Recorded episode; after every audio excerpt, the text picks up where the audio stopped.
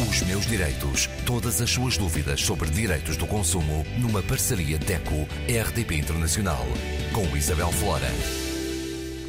Uma vez mais connosco Graça Cabral, representante da DECO. Graça, hoje falamos do seguro de proteção ao crédito.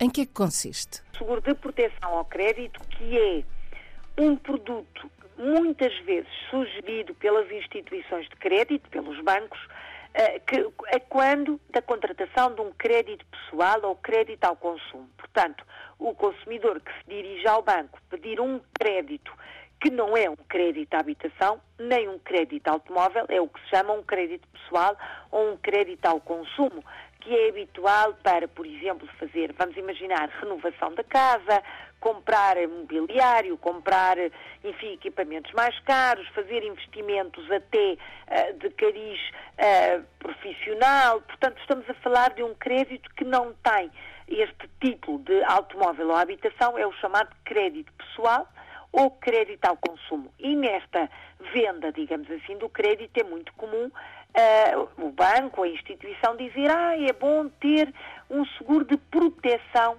a este crédito e o consumidor fica um pouco na dúvida o que será. Na verdade, o objetivo deste seguro é um objetivo importante e muito útil, porque pretende acautelar um imprevisto, uma quebra de rendimento, por exemplo, que faça com que o consumidor que pediu o crédito não possa pagar e então acione esse seguro. Por exemplo, pedimos um crédito pessoal de 5 mil euros mas há uma situação de doença e o consumidor fica há alguns meses de baixa. Portanto, vai ter um rendimento mais baixo e não vai conseguir pagar aquela prestação.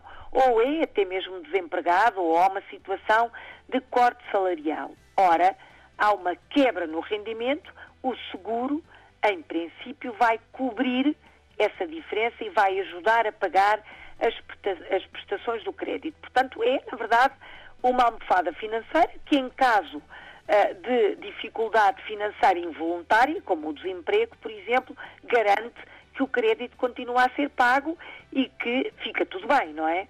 Mas a verdade é que o seguro não é bem assim tão fácil como eu estou a dizer. Uh, tem sempre muitas cláusulas complicadas, muitas regras, muitas exclusões que o consumidor tem de conhecer muito bem antes de contratar, ou seja, antes de aceitar ter este seguro, o que significa que vai pagar mais a prestação do crédito, como, claro, a mensalidade do seguro. Não Graça. Só. Ou então, o que é que deve ter em atenção o consumidor antes de fazer este contrato? Ler cuidadosamente as cláusulas e sabermos que as cláusulas não são fáceis de digerir. A linguagem é muito técnica, é muito fechada, tem muitos se, se, se, se, portanto não é fácil, mas o consumidor tem de ter toda essa informação e tem de absorver com toda a transparência. Primeiro, tem que se informar sobre o período de carência, ou seja, o tempo que decorre entre a data do início do contrato e a data em que as coberturas podem ser acionadas. Por exemplo, as coberturas só podem ser acionadas um ano depois do crédito estar no ativo. Significa que se a pessoa ficar doente ou tiver uma situação de desemprego logo no primeiro mês, o seguro não pode ser acionado. Portanto, tem que ler muito bem a cláusula que explica o período de carência. Mas deve também informar-se muito bem da duração mínima do evento, ou seja, para poder acionar a garantia do seguro em caso de incapacidade ou de desemprego, quanto tempo é que tem que estar desempregado ou incapacitado para o seguro agir. Por exemplo, eu posso estar incapacitada por três semanas, mas o seguro só pode ser acionado para uma incapacidade superior a dois meses. Portanto, não serve para o meu caso. Deve também conhecer o prazo máximo de indemnização para cada cobertura saber qual é o valor limite de dinheiro, digamos assim, para essa cobertura. Saber quais são as exclusões, porque as exclusões são sempre um quebra-cabeças nos seguros, em todos, neste também. Portanto, se há a exclusão de, aplicada à situação profissional, se há a exclusão para a minha profissão, se há a exclusão para o meu agregado, Tudo isto tem que estar claro na apólice e o consumidor tem que ler muito bem antes de assinar.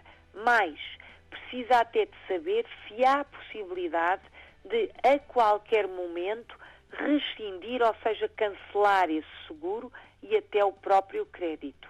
Tem que ler muito bem e, no caso ter dúvidas, pedir apoio, por exemplo, à DECO, não é? Que está aqui, temos uma equipa de juristas capacitados para responder uh, a todas estas dúvidas e ajudar a descodificar uh, as cláusulas dos contratos do seguro, neste caso é de proteção ao crédito, mas até qualquer uh, seguro deste nível.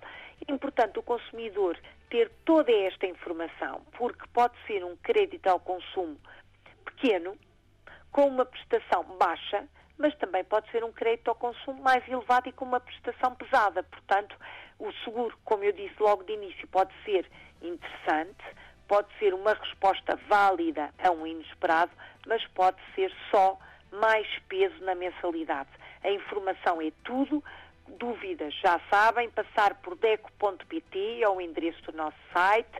Eh, qualquer consumidor pode contactar a DECO, estão lá os nossos números de telefone, endereço de e-mail, morada postal. Qualquer consumidor em qualquer ponto do globo pode falar connosco e sobre esta questão deste seguro, ou qualquer outra, claro, mas estamos a falar do seguro de proteção ao crédito que existe em todo o espaço comunitário.